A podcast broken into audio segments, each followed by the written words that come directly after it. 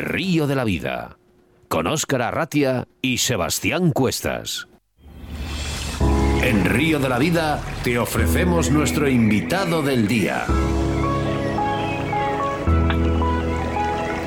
Bueno, pues quizás habría que cambiar eh, este jingle, ¿no? Y este pisador para decir invitado, ¿no? Invitados del día. Hola Pablo, hola David García Ferreras, buenas tardes.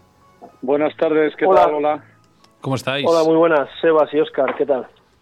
Bueno, no sé si le habíamos hecho esto alguna vez, No, Sebastián, ¿eh? hablar con dos personas a la vez, pero bueno, Por, te- por vía telefónica no, en situ sí. era, impor- sí, era importante. Bueno, Eh, dos, dos buenos amigos ya de Río de la Vida.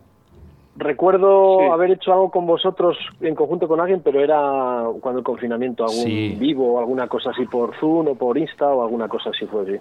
Bueno, veo, Pablo, que sigues eh, poniéndote en forma. Estabas corriendo, ¿no? Cuando te he llamado. Estaba corriendo y ahora mismo estoy haciendo moscas, que hoy he estado una dura jornada de lago y aquí estoy preparando ya las municiones para el próximo día. Madre mía, Pablo, no te sigue ni, uno, ni un niño de 20 años. Bueno, tengo la suerte de tener la misma ilusión o más que cuando empezaba. Siempre hay retos nuevos y bueno, pues ahora pues el próximo reto pues es el día siguiente o el Campeonato de España del Lago o cualquier cosa. Lo importante es motivarse y tener algo para que te haga caminar. Madre mía, de- pero tú es que, de verdad eh, eh, tienes una motivación terrible, Pablo, de verdad. Yo estoy sorprendido siempre contigo, ¿eh? Me ha dicho Sebastián, y dice, está corriendo, está corriendo. Sí, estaba corriendo, sí, sí. Bueno, eh, lo primero, antes de empezar la entrevista... Igual, eh, sí, igual venía corriendo porque llegaba tarde también. No, no. A Río de la- a Río de la Vida no. Todo, todo controla, no seáis malos, ¿eh? Bueno, lo primero, ¿eh? antes de empezar la entrevista, eh, ¿cómo veis la temporada que se avecina? Eh, ¿Creéis que el COVID eh, va a seguir siendo la causa de clausurar de ferias y campeonatos? Habla primero Habla Pablo, si queréis. Pa- ¿Para quién la Venga. pregunta? Porque si no, como estamos los dos, Bueno, habla, habla, habla primero Pablo y luego David, y luego al revés. vale, no hay problema. A ver, yo la temporada la veo como... Yo, mira, voy a ser muy sincero, bueno, siempre soy muy sincero, evidentemente, pero el año pasado puede que fuera una de las mejores temporadas de mi vida desde el punto de vista de disfrutar. Me da mucha pena todo el COVID. Soy ex-COVID, o sea, he pasado el COVID hace un mes más o menos. He tenido la suerte de pasarlo bien, pero bueno, tengo un compañero que le mando un abrazo desde aquí, que lo está pasando mal, está en UCI. Esto no es un juego, aunque alguno no, no se lo crea todavía. Y bueno, desde el punto de vista de pesca, lo que es la pesca solo, yo creo que no va a haber ningún problema y al contrario. Vamos a poder ir a los ríos, la pesca es un deporte más y hace poco se ha, de- se ha, se ha decidido que el, que el deporte sea una, una actividad esencial. Entonces yo creo que el COVID no nos va a trastocar nada, os to- trastocará el, el desplazamiento entre provincias o entre comunidades, pero los que tenemos la suerte de tener ríos muy cerca, pues yo creo que va a ser una temporada espectacular con los ríos con muchos peces y demás. Pero bueno, por lo demás, pues no te puedo decir. Si el COVID no se va a ir, esperemos que se vacune mucha gente y lo que nos dicen siempre, que hay que esto ha venido para quedarse y que hay que aprender a convivir con él. David, ¿qué opinas? Pues yo opino, siempre soy negativo, Pablo me conoce y siempre, yo siempre pienso, veo las cosas un poco más de negativas siempre, ¿no? Eh, yo creo que la temporada de competición va a estar, va a estar muy, muy jodida por el tema de, del COVID. Eh, ahora mismo parece que están bajando la incidencia y los casos, pero esto volverá, seguramente volverá. Eh, a día de hoy las competiciones están todas en el aire y bueno, lo que dice Pablo, la- lo que es la pesca como ocio, no como deporte, bueno, como quieras llamarle, eh, no va a estar tan sujeta a, a- a las normas del COVID y demás, por lo menos para la gente que tenemos la suerte de poder estar muy cerca de los ríos o de vivir en una provincia o una comunidad donde tenemos muchos ríos y muy cerca, que no vamos a necesitar desplazamientos y la temporada pues será muy buena, seguramente de pesca pero aquí te también cabe destacar que el, el COVID también influye eh, psicológicamente para todos y, dentro de lo que podamos ir a pescar, cuando tú haces un deporte y los objetivos no les ves a corto plazo, el entrenamiento sin un objetivo pues eh, se desvirtúa un poco ¿no? y pierde un poco de emoción. Entonces, bueno, pescaremos por ocio más que por entrenamiento y por deporte, pero, pero sí, yo creo que va a estar muy, muy marcada por el, por el COVID, incluso igual más que el año pasado, ya ha sido complicado. Quiero, quiero hacer un inciso y, quiero parar la entrevista porque eh, me dicen eh, mediante mensaje, dice, vamos esos campeones. Y luego me dicen, sí, sí, Isaí. Y además eh, quiero que le llegue un fuerte abrazo desde Río de la Vida, si se lo podéis dar de parte nuestra, porque creo que es necesario. Y por lo menos yo lo quiero dar. Por supuesto, para Isaí es un, para Isaí lo que necesite, siempre pues se lo dais de nuestra parte, porque además eh, ha sido la gente eh, que está, nos está escuchando ahora mismo en Facebook, en los que han hablado de Isai. Eh. Eh, genial. Pero se lo iba a dar al final, pero mm, lo vamos a hacer al principio. Pues, una escuela de pesca. Pues se, lo, daremos, se lo daremos. Un grande. Ojalá pueda tener ese sueño de entrevistarlo de verdad en la radio. estoy con ello todavía. Mm, yo sigo quiero hacerlo. Eh, habéis creado una escuela de pesca llamada SSFFI. Mm, decidme, ¿qué significan estas siglas?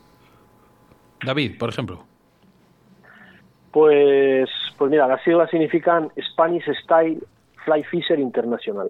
Eh, son unas siglas, pues bueno, que asemejan un poco nuestro estilo de pesca eh, y ya que la escuela es a nivel internacional para todos los países del mundo, pues bueno, surgió un poco así la idea de, un estilo español eh, que parte de nosotros, claro, que somos españoles, por supuesto. Em, vemos que es un tú mismo, tú mismo has dicho que es un estilo de pesca español que ha dado unos frutos que son, digamos, el, espejo de Europa. Mm, bueno, es, eh, que conteste Pablo más bien, porque además es el, eh, uno de los partícipes de que, de que esto se llame Spanish Style, que yo, Spanish Style es el nombre normal, pero yo diría que es Pablo Styles. Pablo Styles. Pablo. Bueno, esto al final, ¿sabes qué pasa? Que nadie es profeta en su tierra ni en su país, por supuesto. O sea, es así. Pero bueno, esto simplemente es que, que nos hemos quitado la capa de, pues de lo que somos siempre los españoles, de, ya sabes, que parece que lo de fuera siempre es lo mejor y un poquito cansados, un poquito con la revancha de que siempre escuchando el French Style, el, el European NIF y demás, pues al final es una cosa que salió de aquí y bueno, pues no es que nos lo hayamos apropiado ni mucho menos, simplemente que hemos hecho lo que teníamos que hacer yo creo que hace mucho tiempo, que es presumir de lo que hemos creado yo a la cabeza y luego muchos más, con más evolución, evidentemente. Y nada, pues presumir de, pesca a la española, que al final tardará mucho tiempo, mucho tiempo, igual nunca, en volverse a dar esos éxitos que, que he la suerte de, de estar ahí, de compartir, de verdad porque no es nada fácil. Entonces, crear cualquier cosa es muy complicada. Que te la reconozcan ya es imposible, ¿sabes? Pero bueno, entonces, pues nada, nos hemos poquito, nos hemos puesto un poco ahí y digo, oye, ¿por qué no damos un poco de forma a esto y realmente contamos y enseñamos lo que mejor se nos da hacer, que es pescar? Y así empezó todo. Y bueno, y eso es nuestro sueño, el de David y mío y más gente. somos un equipo que estamos ahí. ¿Cuándo y por qué surge esta idea? Cuéntalo tú, David, que tú sí que lo sabes. Esto a mí me sobrevino por culpa de David y de Juan. Ah, pues mira, esto, esto surgió eh, hace ya más de un año, eh, que me hice un viaje en el cual Pablo estaba también para ir, pero por causas familiares de un ingreso de su madre. No, di la verdad, el viaje era mío y yo dije, oye, ¿por qué no llevo a mi David? También es verdad.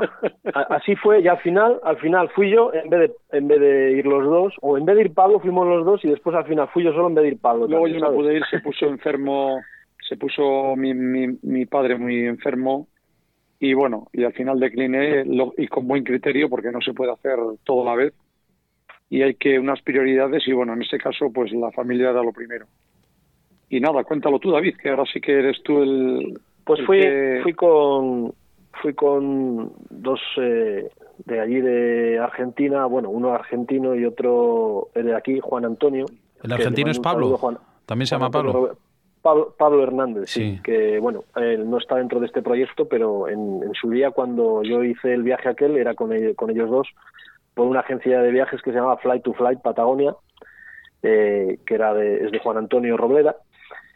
Y bueno, eh, allí estuvimos hice varias cosas, unos, unos vídeos para el caza y pesca de Patagonia Indomable, eh, muy bonito, por cierto, y con Pablo Saraco, que le mando un saludo también, es un crack de...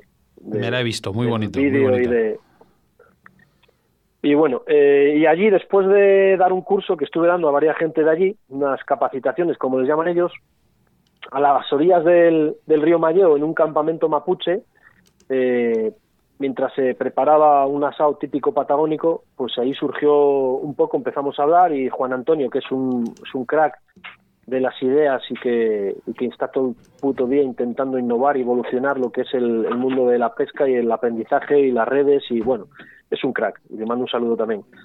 Pues un poco ha sido el partícipe de toda esta idea, ¿no? Eh, le, le dio forma con nosotros, pero bueno, al final me lo propuso y allí es cuando saltó la llama y la chispa de, de, todo lo que se podía hacer. Y me dijo, con todos los conocimientos que habéis impartido aquí en estos días, o que has impartido, porque Pablo no estaba en ese momento, pero bueno, y que sabéis, eh, dice, ¿y por qué no le damos un, una forma a todo esto y se pueden hacer un montón de cosas eh, en varias partes del mundo, viajes, eh, capacitaciones, eh, bueno, pues y ahí nació todo y empezamos a darle forma y Juan Antonio, pues que no para, es un trabajador incansable.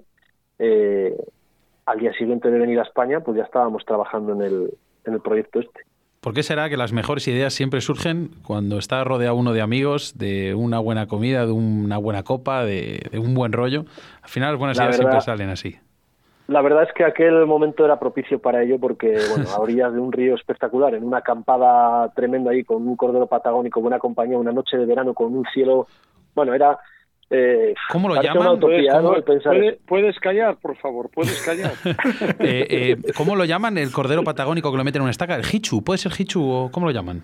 No sé, la verdad es que no, cordero patagónico era eh, allí, ¿Sí? cordero patagónico, pero no, no, no sé cómo. No me, cómo no me digáis eso, que, que, tengo una historia yo con el cordero patagónico que podéis flipar. Ya lo contaré algún día. Lo que tengo, os lo cuento. Lo que tengo es un hambre ya de la leche. sí, os lo cuento en privado. Después de la carrera que te has pegado. que estuve cuatro días, cuatro días en Patagonia comiendo cordero de para desayunar. Porque no había otra cosa. bueno, eh, no, no, te cansas de Patagonia. Nosotros, que le mando a todos los, los amigos me viene al caso, es una broma porque también hay que meter de vez en cuando alguna broma. Mando, a, mando un saludo a todos. Tenemos un grupo de WhatsApp de los que estuvimos en Farmore. Sí. Y estuvimos también cinco días comiendo en el comiendo pollo de todas las maneras posibles. en el KFC que ya no vuelvo, lo siento mucho, el que tenga un KFC conmigo ya no va a hacer negocio. Te puedes cinco encontrar ahí lo, lo mejor y lo peor. De todas las formas, ya no fue, fue un viaje, un viaje que no olvidaremos nunca. bueno, no, tampoco, no lo olvidaremos. Para lo bueno y para lo malo, ¿no? sí, ese, para, además de verdad, para las dos cosas, ese hubo de todo. Bueno, vamos a, vamos a pasar la piedra al otro tejado. Pablo, hemos visto que ya habéis estado dando clases online y varios trucos para mejorar la técnica. ¿En qué ha consistido estas clases que, que, que habéis, que habéis sacado? Bueno, pues oye, pues al final, ¿sabes qué pasa? Que a veces es bueno proponer un tema y otras veces yo a mí me gusta mucho más a mí eh a mí. Me gusta mucho más una tertulia abierta porque hoy en día con las preguntas con las redes la verdad que es una maravilla. Y simplemente lo que han consistido estas charlas tanto la que me ha dado David como la que he dado yo y la que voy a proponer la del próximo día no la del próximo viernes va a ir de otra de otra historia que ya os enteraréis no me parece que ya está publicada de materiales pero bueno. Pues eso dar un poquito en dosis pequeñas eh, algún truco para que la gente vaya mejorando, ¿sabes? Y que nos vayan conociendo y que nos vean más carnales, porque al final parece... Eh, hoy me saludó por la mañana saliendo de trabajar, me saludó un tío y dijo, yo pensaba que eras el doble de grande. Digo, ya, como me recordaba a Bret Hart, ¿sabes? Digo, el bombero, el bombero solo le faltan cuernos y rabo. O sea, soy un tío normal y corriente y bueno, es muy bueno que nos vayan conociendo y que nos vean que somos gente normal y corriente y transmitir un poquito lo que sabemos, ¿sabes? Simplemente han consistido en eso, en, bueno, pequeños trucos, hacer amenizar a la gente y, bueno, pues que nos vayan conociendo sobre todo. Una, una de las cosas que, que estamos haciendo ahora en estos, en estos días en la escuela es eh, una cosa que llamamos Viernes Mosquero. Eh, que, bueno, como habéis visto, hacemos un viernes cada día un, un vivo en, en, Instagram, mediante las historias que publicamos antes ponemos ahí de qué quiere la gente hablar, por ejemplo, y ahí nos pueden hacer un montón de preguntas que es imposible contestarlas, ¿sabes? Podríamos estar toda la noche, pero bueno, hacemos media claro, hora. podemos dar minutos, la forma que queramos y podemos enrollarnos lo que nos dé la gana, pero por eso por eso hemos optado porque la gente pregunte y un poquito explicarles en función de la pregunta, ¿sabes? Porque si no es imposible. Poner a una charla sobre líneas podemos estar hablando toda la tarde y al final no salimos de ahí. Claro, Siempre va a venir uno y te va a decir, y te va a decir yo utilizo la Cruz Roja, ¿qué os parece? Digo, bueno, pues me parece muy bien. una, una más, ¿no? Una más, ¿no? Que, que, claro, que pesca. Claro, al final eh, es eso. ¿Sabes cuál es el problema? Que es que, bueno, el problema, la virtud ¿eh? de que los, los red, las redes sociales, eh, el Internet, llegamos a, todas las partes del mundo y sois conocidos mundialmente. por, eso le hemos llamado así, por eso le hemos llamado así, porque pensamos que España es el centro del universo y no, simplemente somos una parte más y el mundo es muy grande y bueno, y por por una cosa o por otra nos tenemos que entender en inglés. Y bueno, pues las siglas, por, pues, pues eso, al final... yo me, atrevería, me atrevería a decir más, España es una pequeñita porción de lo que es el mundo de la pesca, porque si conoces un poco de la fuera, el mundo pues mosquero, Unidos tiene, el mundo mosquero, que pensamos que mosquero, es muy grande y eh, Estados Unidos tiene 7 millones de pescadores a mosca, eh, Canadá, Argentina, Chile, bueno, España es la ínfima parte de, Pero la un, pesca. un pequeño inciso, David y Pablo, un pequeño inciso. España será lo más pequeño que queráis decir de pesca mosca. Pero he de decir que gracias a que las esto es mi forma de pensar, ¿eh? y no, no tenía que meterme en este tema, pero yo creo que gracias a eso, a que, a que nos, a que nos mm, hemos tenido tantas trabas en el mundo de la pesca en la competición, que hemos intentado evolucionar tanto que realmente vosotros, en este caso hablando de ti, Pablo y de David, habéis sacado eh, tanto tus compañeros, vuestros compañeros de selección, habéis sacado un estilo de pesca que ahora mismo eh, no lo es complicadísimo llegar a vuestro nivel, pero por las circunstancias, porque os habéis encontrado con muchas trabas y habéis tenido que evolucionar muchísimo más de, de, lo que han podido evolucionar, por ejemplo, en Estados Unidos. Es que la dificultad te hace eh, precisamente eso, que tengas que espabilar. Eso es lo que siempre, tiempos difíciles crean gente dura, ¿no? Pues la pesca te pasa lo mismo. Truchas difíciles crean buenos pescadores. No quiere decir que no haya pescadores buenos en todo el mundo, por supuesto que los hay. Pero hay zonas del mundo, por ejemplo, que la pesca todavía no se, no tiene tanta presión o tanta evolución que las truchas no piden una exigencia tal como en España. Y yo creo que la malicia hace bueno. aparte, aparte que bueno, no solo en pesca, sino en muchísimos deportes, España siempre está a la cabeza de muchísimas otras cosas, sobre todo en el mundo del deporte. Yo no digo en el trabajo ni en, ni en la política, ¿no? Porque igual es todo lo contrario. Pero en el mundo del deporte España siempre marca, marca muchas pautas, ¿no? está siempre a la cabeza en muchísimas cosas. Yo siempre digo que digamos que somos bastante cabezones en todas las disciplinas y al final la suerte de los peces que tenemos, que no son fáciles de pescar porque viene mucha gente de fuera y se da cuenta que aquí no es fácil pescar, hace que salgan pescadores buenos. Es lo que yo creo. Pues, eh, Y luego, claro, lo de los éxitos del grupo, pues eso, la fuerza del grupo, o sea, tener la suerte de juntarnos los cinco que nos hemos juntado muchos años, pues eso al final son hornadas de, pues lo hemos visto en todos los deportes, como en el fútbol, en el baloncesto, por mucho que quieras fichar a los mejores, al final dependes de, de eso, de la suerte de juntar una hornada y a todos ellos, les mando un saludo a todos los que componen el equipo nacional, lo han compuesto, porque sin ellos tampoco nosotros estaríamos, ¿sabes? No es todo cosa nuestra. Iba a decir, digo, sin peloteos, que además somos amigos, eh, pero es la verdad, eh, es un grupo muy potente que nos ha dado muchas alegrías y ojalá que, estéis muchos años. Eh, con respecto a la escuela, para, perfeccionar, para perfeccionar o también iniciación, David, por ejemplo. Eh, pues esto está dirigido a todos los públicos, tanto mujeres, hombres, niños, niñas, eh, gente de todos los niveles y gente sobre todo que tenga ganas de aprender, por supuesto. Eh, para aprender, pues bueno, no hace falta ser un, grandísimo pescador, solo hay que tener ganas de aprender. Nosotros intentaremos enseñar al nivel que de exigencia de cada de cada alumno de lo que quiera y bueno, pues enseñamos todas las técnicas eh, que a nosotros nos han, nos han dado buenos resultados, ¿no?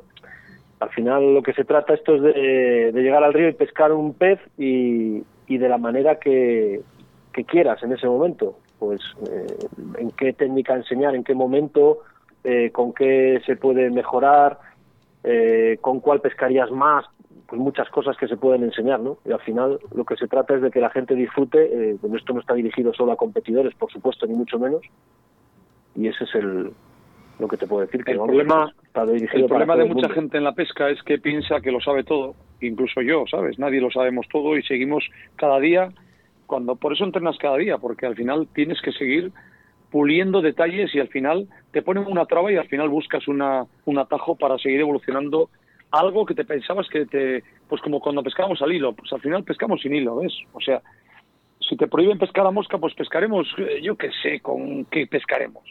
Pero bueno, que al Yo creo- final yo creo que es este lo, tipo de... lo más bonito es lo más bonito de la pesca no que siempre tiene una evolución posible aunque sea muy pequeña Exacto, el límite lo tiene una tú. evolución posible Y siempre habrá quien nos ponga trabas. A nosotros Sí, bueno, especialmente eso- le mando un saludo desde aquí a Ah. todos los que, los que nos han puesto trabas porque lejos de destruirnos, a mí por lo menos me han hecho más fuerte. Muy buena, ganas que empecé. Muy Tú- buena, me ha tú mismo lo comentaste antes, ¿no? Ante la adversidad te puedes crecer. Bueno, pues cuando, Yo, yo cuando sí, más te conozco. puedes te pueden poner eh, trabas o adversidades, pues pasa lo mismo con las truchas. Momentos difíciles, gente dura. Me ha gustado, me ha gustado, Pablo. ¿eh? luego, luego, luego te llamo. Eh, bueno, aparte No de, las, de las clases estas online que estáis haciendo, eh, tan maravillosas, también habrá esas clases presenciales cuando nos deje el COVID, claro, lógicamente.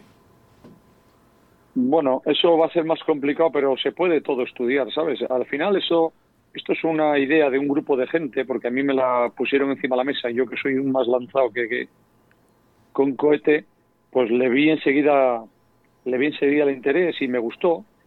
Y a ver, el límite lo vamos a poner nosotros, o sea, al final esto no ha hecho nada más que empezar y evidentemente pues no sé por dónde va a tirar al final, ¿sabes? Igual, perdón, igual nos vemos tan pequeñitos que estamos acostumbrados a ser españoles que nos impide saltar, ¿sabes?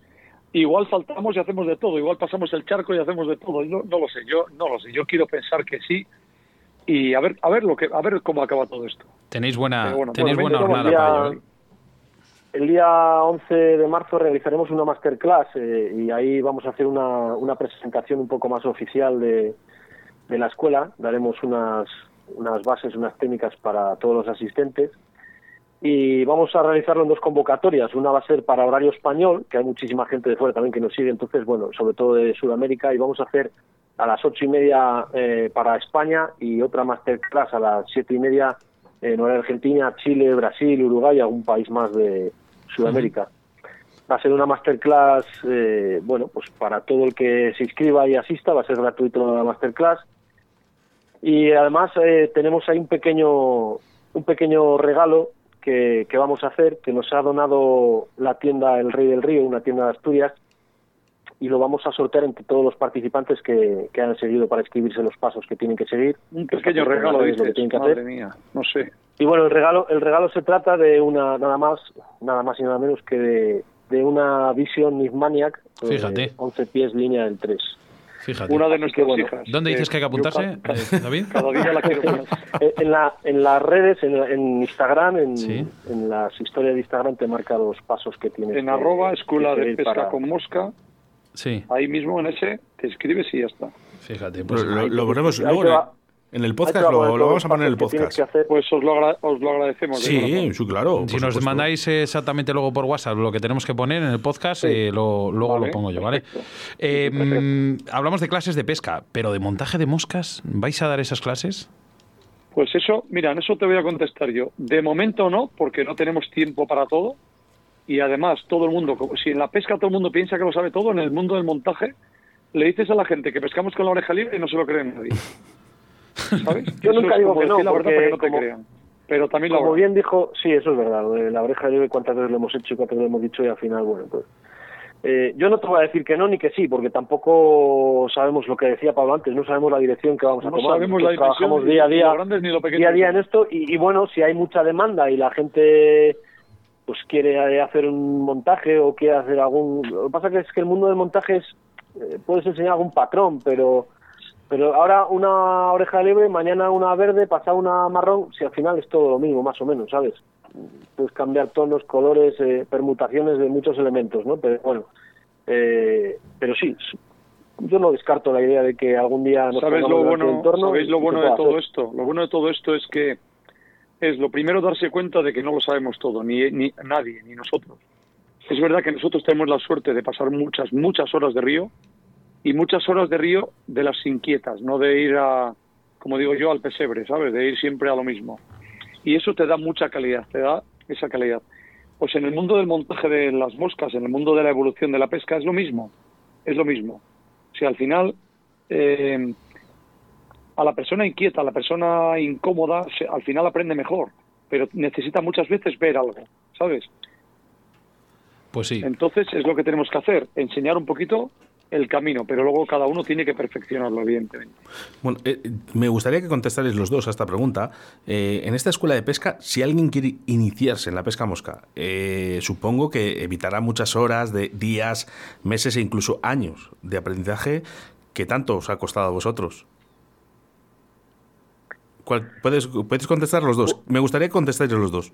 Primero que conteste David y pues- luego yo. Así, el agujero que deje David ya lo sigo yo por él. Pues a ver, es la idea principal y es la dirección que tiene que tomar la escuela. Por supuesto que, que está hecho para todos los pescadores y, bueno, ¿qué te voy a decir? Yo si, en, si cuando yo comencé eh, a, a ser tan inquieto y a querer aprender hubiera habido algo similar a esto ya vamos, ya me conformaba con haber tenido internet en vez de un catálogo que te fiabas de lo que veías en un catálogo, por ejemplo, para comprar, ya de ahí sacabas tus patrones, tus bajas mentales y tus cosas. Imagínate, eras autodidacta. Di la, verdad, David, si me, hubieras, si me hubieras conocido antes.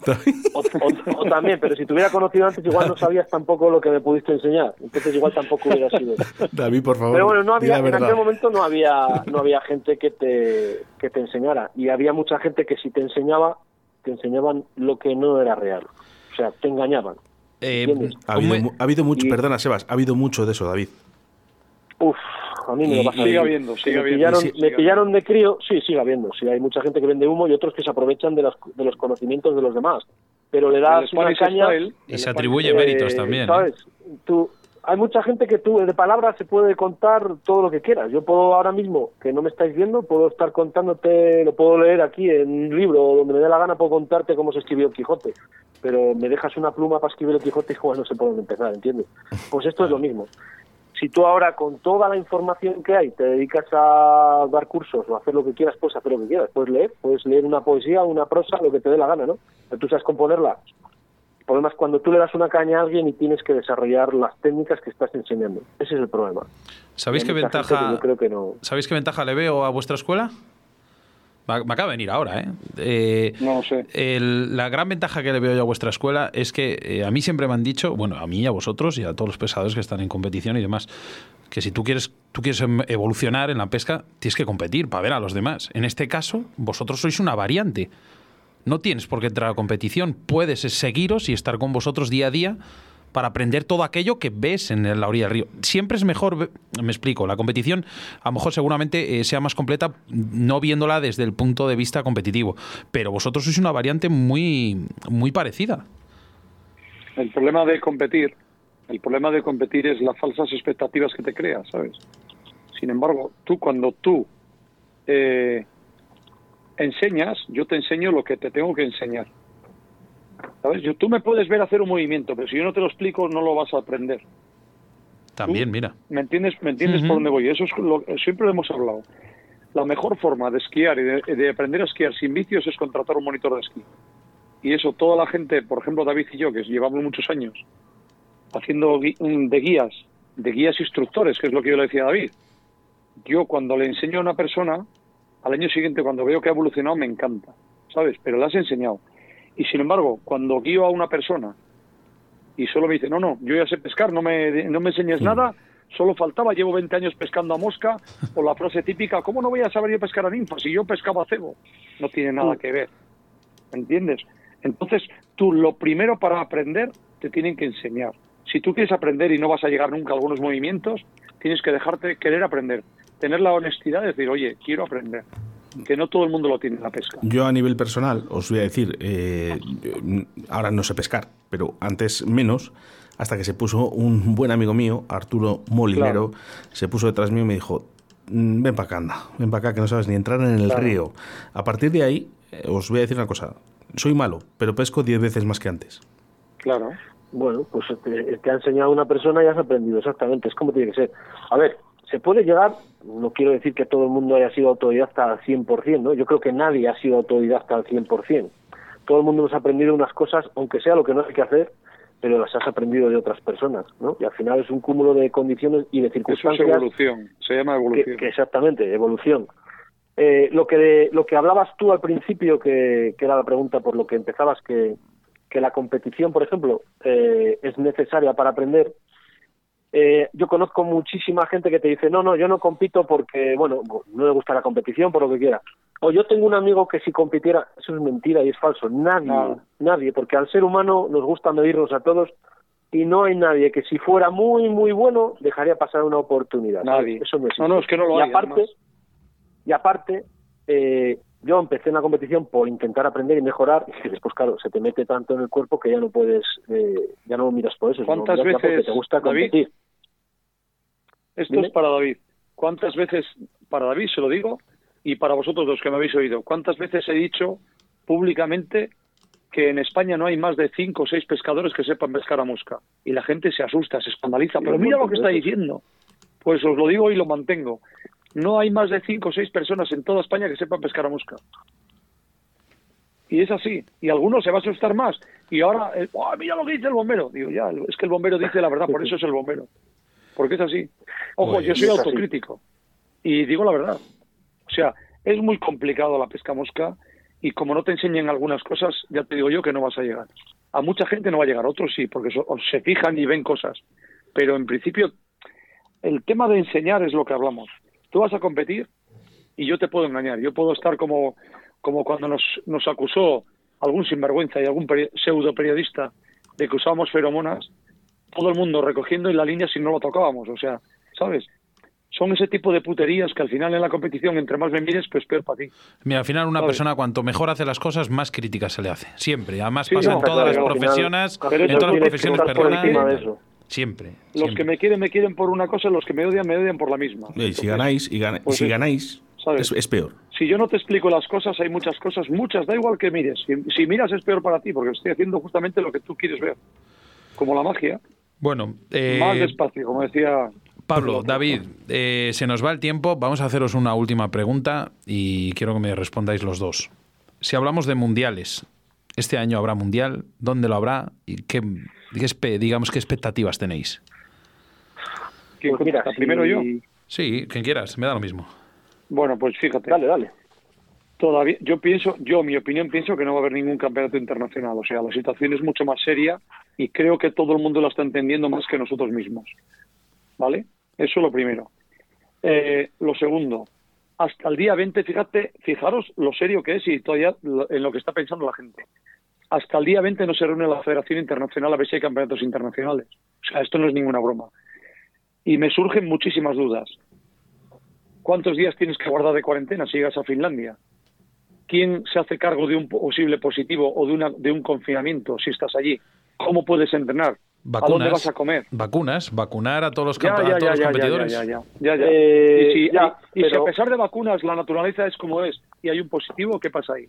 Pues hombre, la vacuna era mucho. yo creo que son demasiado... Yo, ¿eh? Yo me muero Mira. de ganas de competir, pero soy muy realista y yo lo veo muy delicado, muy delicado. Yo lo veo, lo veo, eh, tengo más eh, cadencia para que no lo vaya a ver que para que sí.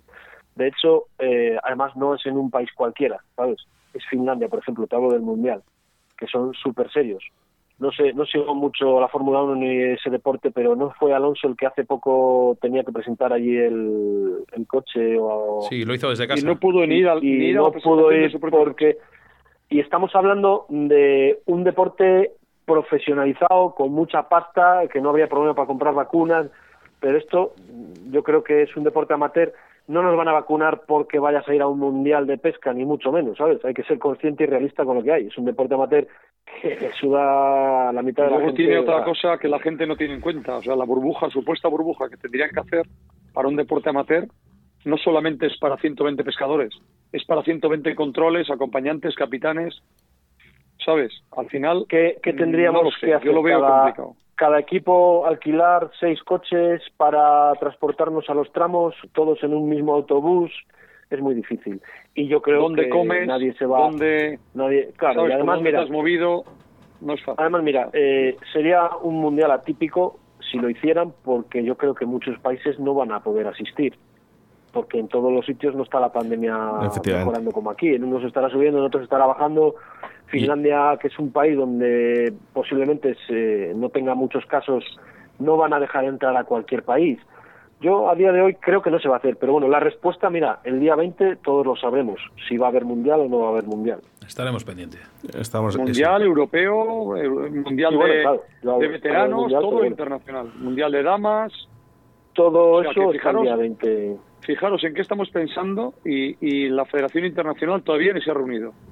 Y estamos suponiendo cosas. Y ojalá se haga y podamos, todo el mundo esté seguro, tranquilo, no nadie tenga ningún problema, pero bueno, yo también lo veo difícil. Pero bueno, estaremos preparados, como siempre. Y nosotros pendientes a qué es lo que pase. Eh, David y Pablo, Pablo David, eh, solo os voy a decir una cosa, muchísimas gracias, porque siempre que os llamamos, siempre estáis ahí. Y sobre todo, muchísima suerte en este nuevo proyecto, que por lo menos a mí y a Sebastián Cuestas eh, nos parece muy ilusionante. Pues Yo nada, quiero muchas gracias a vosotros. personalmente- y David, No, por bueno. ejemplo. Venga, sí, porque que, muchísimas gracias a vosotros por contar con nosotros y podernos eh, transmitir lo que el nuevo proyecto que tenemos, eh, que estamos súper ilusionados con todo esto. Quiero, quiero dar las gracias aparte a todo el equipo que hay detrás, que no solo somos Pablo y yo y Juan Antonio, hay mucha más gente eh, de asesoramiento y de redes y demás cosas que están trabajando muchísimo y muy duro en este proyecto. Aunque de momento está empezando, yo creo que va a ser un- una cosa buena a la larga. Y bueno, eh, pues nada, agradecer a vosotros también por habernos dado la oportunidad de dar a conocer este proyecto y a todo el mundo que nos escucha y nos sigue por las redes, que ahora mismo nos están, vamos, tratando espectacular. Tenemos muchos seguidores, eh, la cosa está muy bien, ¿sabes? Parece que se anima mucho la gente a seguirnos y a ver, a ver lo que sale de aquí. Bueno, pues David, Pablo, Pablo, David. Spanish Style Fly Fishing International. Qué bien suena, me encanta. Me- a mí Eh, también, me encanta, la verdad. Escucha, eh, una vez más, Oscar, ¿querías contarle algo? No, nada, que, que estoy aquí escuchando a estos grandes. Ah, es que pensé que me querías contar algo. Bueno, pues nada, que muchas gracias de verdad por estar aquí y nada, pues a ver si este año hacemos unos, hacemos una visitilla y yo qué sé, pues pasamos un rato en el río, ¿no?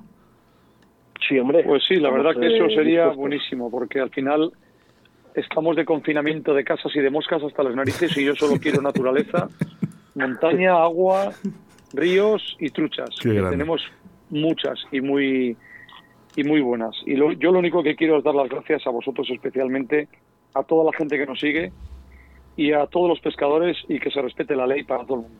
Nada más. Pues eh, dicho está, yo creo que una gran entrevista. De hecho, eh, por aquí ya nos están llegando mensajes. Mira, Roberto Carlos Valdivieso nos dice: Qué grandes, buenísimo el programa de hoy. Muchas gracias, la gente agradeciendo este programa.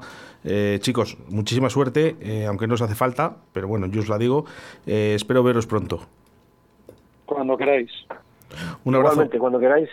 Y nada, un abrazo para los dos y, y eso, nos vemos pronto. Pablo, un abrazote. Adiós, David. Abrazos. Voy a, voy a seguir haciendo Chao. alguna mosca más. Chao. Tu programa de pesca con Óscar Arratia y Sebastián Cuestas.